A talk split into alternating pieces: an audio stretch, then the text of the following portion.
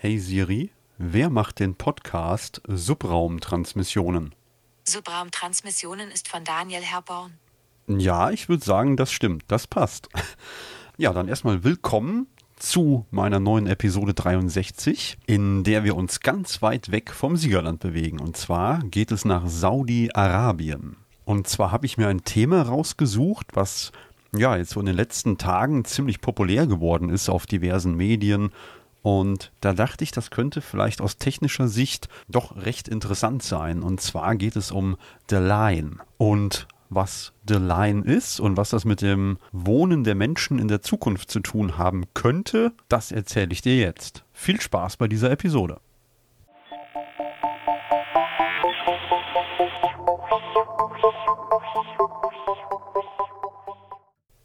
Was ist The Line? Kurz gesagt, ein gigantisches Bauprojekt Saudi-Arabiens. Der Wüstenstaat veröffentlicht Pläne für ein 170 Kilometer langes Bauwerk, in dem etwa 9 Millionen Menschen leben sollen bzw. können. Das Ganze kann man sich in etwa vorstellen wie ein riesiges Gebäude, so eine Art Hochhaus, welches auf der Seite liegt. Die Ausmaße wären 170 Kilometer lang, 500 Meter hoch und 200 Meter breit. Für das ganze Projekt sind in etwa 26.500 Quadratkilometer vorgesehen. Das wäre dann die größte von Menschen jemals geschaffene Struktur.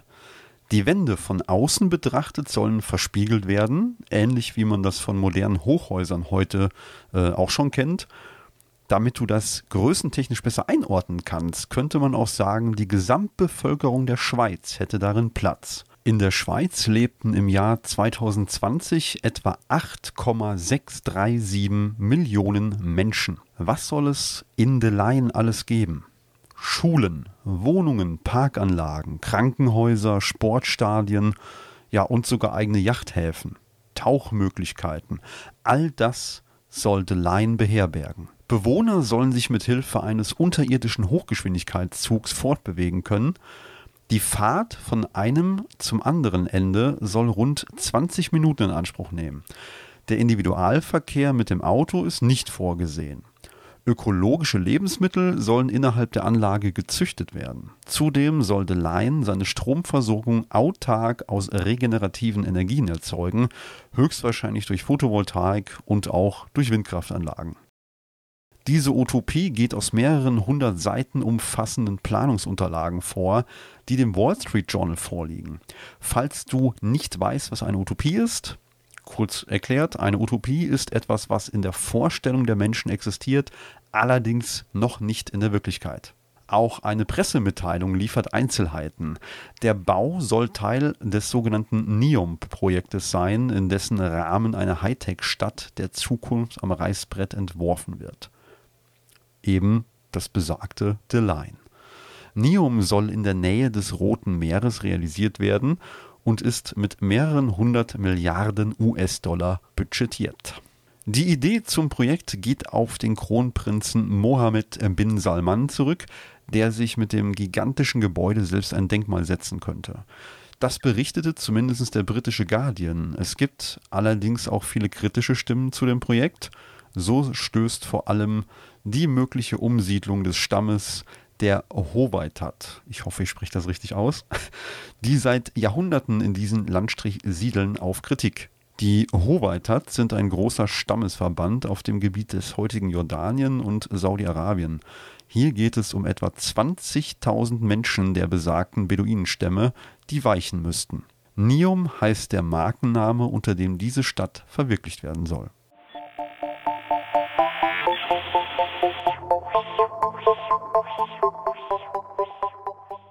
Was ist NIOM? Buchstabiert November Echo Oscar Mike. NIOM setzt sich aus dem altgriechischen Wort Neo zusammen mit dem arabischen M von Mustakbal, was so viel heißt wie Zukunft. Also man könnte es grob übersetzen mit neue Zukunft. NEOM ist also eine Art Meilenstein in der Zukunftsplanung des Landes für die Ära nach der Ölförderung gedacht. Das Projekt soll rund 420 Milliarden Euro kosten, aber hier gehen die Kosten in meinen verschiedenen Quellen oft weit auseinander. Und ist ein Versuch Saudi-Arabiens, seine Einkünfte im Zuge des weltweiten Einbruchs der Ölpreise im Jahr 2014 zu diversifizieren. Ja, es ist das Ziel, die Wirtschaft Saudi-Arabiens unabhängiger vom Öl zu machen, was aktuell natürlich auch Sinn macht, wenn man sich hier bei uns zum Beispiel in Europa mal umschaut sind wir alle bestrebt, von den fossilen Energieträgern wegzukommen. Sprich, auch dort werden irgendwann die Märkte komplett zusammenbrechen. Das Ganze ist Teil des Wirtschaftsbauvorhabens Vision 2030. 2025 soll der erste Bauabschnitt fertiggestellt sein. Geleitet wird das Projekt von dem deutschen Manager Klaus Kleinfeld als Vorstandschef der Projektgesellschaft. NIUM soll also eine unabhängige Wirtschaftszone werden, die über ein eigenes Rechts- und Steuersystem verfügt, aber politisch nicht souverän ist. Mit welchen Worten bewirbt sich NIUM selbst auf seiner eigenen Homepage? Und zwar schreiben die dort, NIUM ist eine Vision, wie die neue Zukunft aussehen könnte. Es ist ein Versuch, etwas zu tun, was noch nie zuvor gemacht wurde, und kommt zu einer Zeit, in der die Welt frisches Denken und neue Lösungen braucht. Kurz gesagt, Neum wird ein Ziel sein, ein Zuhause für Menschen, die große Träume haben und am Aufbau eines neuen Modells für nachhaltiges Leben arbeiten und gedeihen mitwirken wollen. Das bedeutet, hier kann und darf kräftig investiert werden. In eben Projekte wie The Line, aber auch in andere, wie zum Beispiel Oxagon.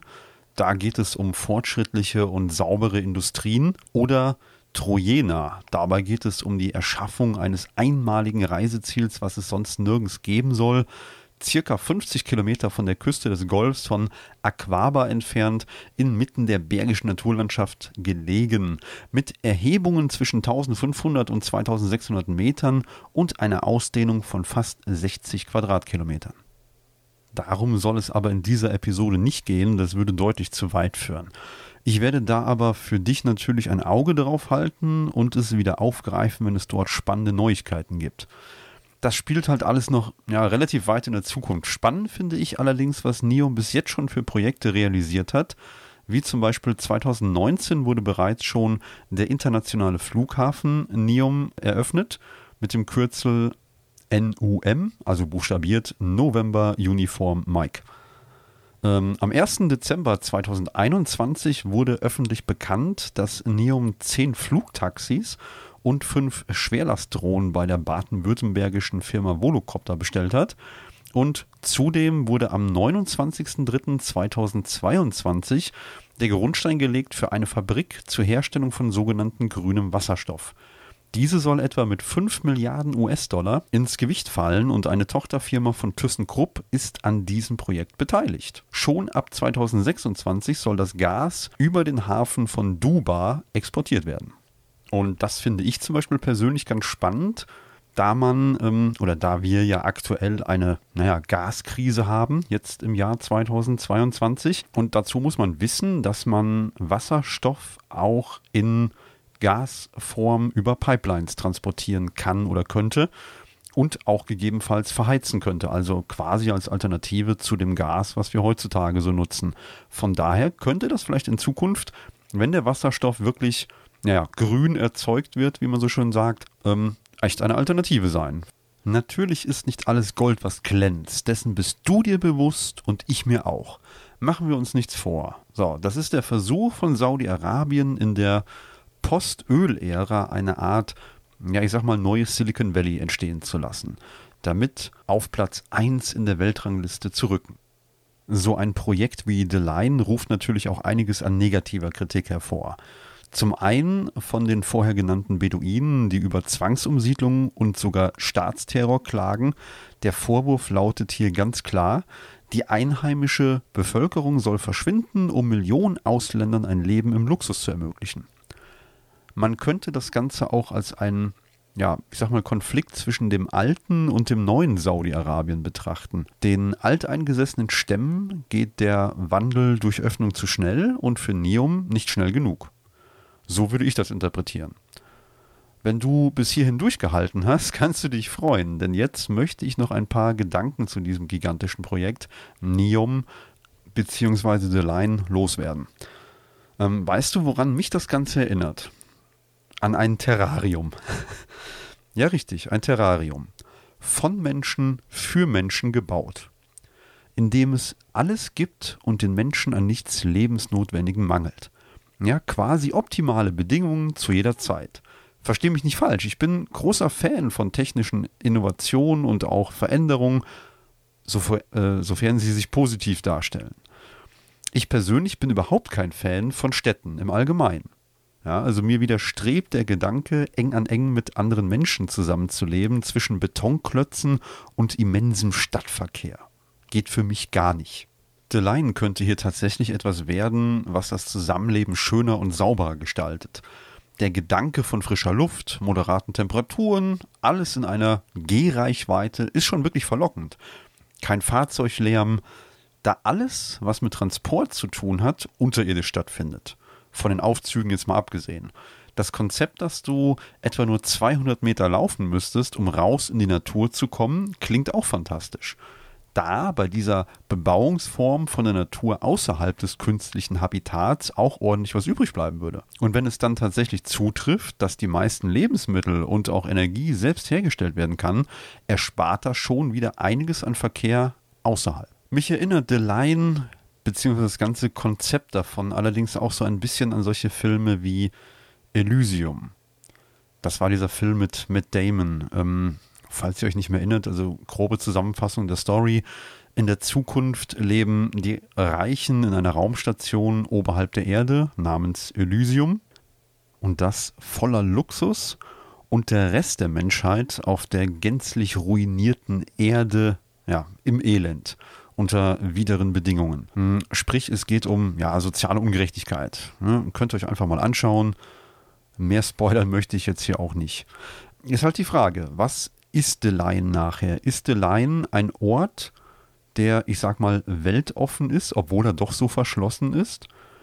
Werden dort wirklich viele Innovationen stattfinden, an denen Menschen profitieren, weltweit?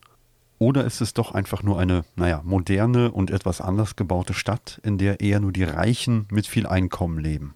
Also Fragen, die ich mir zu The Line stelle.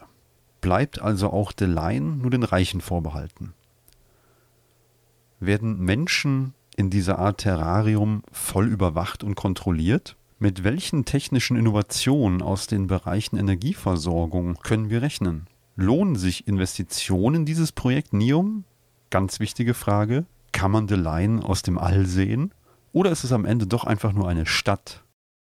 Eine Stadt in einer Linie. Mit diesen Fragen möchte ich euch aus dieser Episode entlassen eure Meinung zu dem Projekt schreibt gerne in die Kommentare. Danke fürs Zuhören. Euer Daniel vom Subraum Transmission Podcast. Ciao.